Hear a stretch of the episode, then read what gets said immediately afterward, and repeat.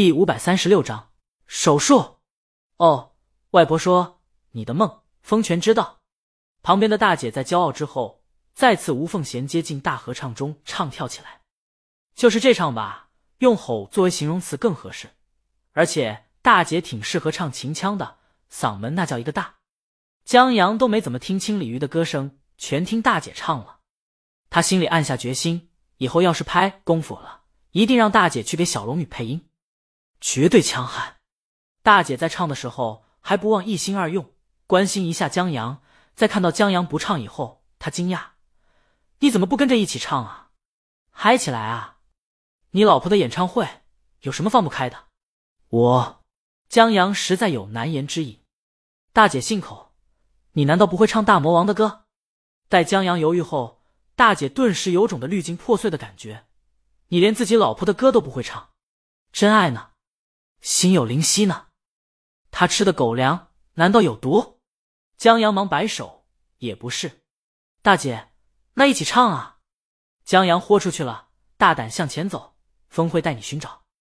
周围片刻安静，大姐目瞪口呆的看着他，一时间不知道说什么，但知道江阳为什么不唱了。他不知道怎么安慰这小子。全场还在合唱，大姐试图当做什么也没发生的，继续融入大合唱中。但试了几次，江阳的调子就跟魔音绕耳一样。让他怎么也找不回原来的调子，就是找回了也觉得别扭。他服了，刚才是我错了。你和大魔王真爱啊，只有真爱至上这么一个解释了。要不然，大姐真想不明白，唱歌那么好听、品味很高的大魔王，为什么嫁给跑调跑的理所当然，还带着人一起理所当然跑掉的江阳？也得亏这是大魔王，这换成唱功差的歌星，这会儿早退出歌坛了。那是。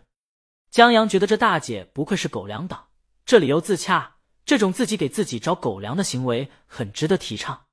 歌罢，大姐意犹未尽，太爽了，好久没这么畅快的唱大魔王的歌了。她手聚拢，在嘴边成喇叭状：“大魔王，我要给你生猴子。”可惜，她的声音被淹没了，因为全场有很多观众在此起彼伏的喊：“有喊鲤鱼，我爱你的；有喊大魔王，欢迎回来的。”许多粉丝都在发泄着不见的五年中对鲤鱼的怀念，对消失青春的追思。在镜头的捕捉下，江阳甚至还看到有人哭了。不至于吧？转念一想，江阳觉得或许是环境或者记忆的影响吧。有时候唱的听的不是歌，而是歌里的从前，就跟江阳他爸一样，一听到青花瓷就想往网吧里钻，因为他那会儿通宵玩《天龙八部》的时候。整夜播放《青花瓷》，这两者就这么勾连起了青春。声音被淹没了不要紧，大姐还有别的渠道。她看着江阳，我这句替你喊的。江阳，合着他成猴子了。谢谢。鲤鱼站在话筒前，一如既往的话少。落日出逃，台下观众欢呼。这时，李鱼拿起吉他，镜头给了他手和吉他一个特写。唉。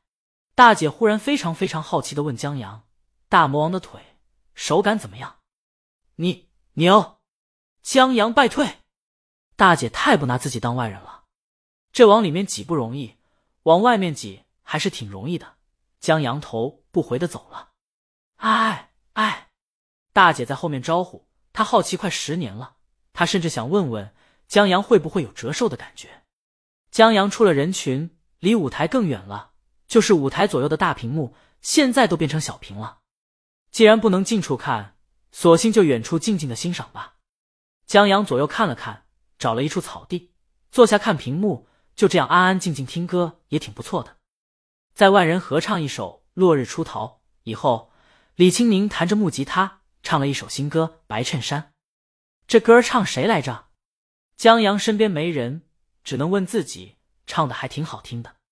观众们也在静静听着。就在这时，江阳听见旁边有人叹气：“可惜不唱半糖戒指了。”江阳扭过头去，在他旁边有一对情侣，说话的是男人，他的外套披在女人身上。女人笑着说：“我觉得这首歌也好听。我穿着你的白衬衫，就好像你在身边。明天我做手术，你就不要去了。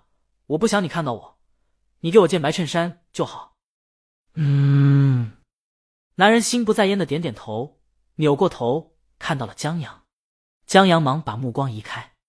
不一会儿，男人向他走过来：“您好，请问您是江先生吗？”江阳点头：“啊，对，我是大魔王老公。”啊，男人倒没想到江阳这么坦诚。他拿住笔，想要江阳一个签名。我和女朋友在高中的时候就是大魔王的粉丝了。哦，江阳站起身，接过笔，签到什么地方？男人看了看女人，背着女朋友，从裤子口袋拿出一枚戒指盒，可以签到这上面吗？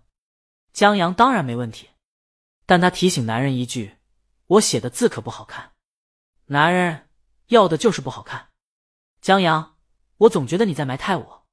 但他不介意。江阳在戒指盒上签了字，顺嘴问了一句：“你要求婚？”男人答应一声：“我们是高中同学，他高中的时候就羡慕别人可以在大魔王演唱会上听着《半糖戒指》被求婚。我本来打算给他一个惊喜的，可惜。”江阳拿出手机：“我用手机给你播放《半糖戒指》，你求婚怎么样？”男人愣一下，这要是别的人，那这求婚可能有点草率。但江阳，男人十分感激的看着江阳，可以，可以，谢谢，不客气。江阳拿出手机，跟男人稍微计划了一下。男人走到女朋友身边，一首歌的时间后，江阳绕到情侣的身后，手机最大音量播放《半糖戒指》。女人愣了一下，往后看一眼，然后男子掏出戒指求婚了，但女人还在看江阳。这，江阳目指男人。让女人快看她男朋友。女人扭过头去看着男朋友，男朋友刚才也有点小尴尬，心想失误，不能找帅的人帮忙求婚。他这时打开戒指盒，嫁给我好吗？女人扑哧笑了。她从披着男人的上衣口袋里拿出一发票，我还在想你没了半糖戒指怎么求呢？他想过很多场景，譬如大魔王唱别的关于爱情的歌，他求婚。或者干脆就不在意大魔王唱什么歌了，男人直接向她求婚。但她就是没想到，她男朋友把大魔王老公请了过来，还在旁边放音乐，在音乐节上求婚还是很吸引人关注的，许多人看过来。女人答应了。江阳收起手机，他这也算是吃了一顿狗粮吧。男人在抱过女朋友以后，向江阳走过来，向他握手，不住的感谢，谢谢。江阳不客气。江阳佩服男人。明知女人大病，还向她求婚，是个爷们。祝你们幸福，还有手术成功。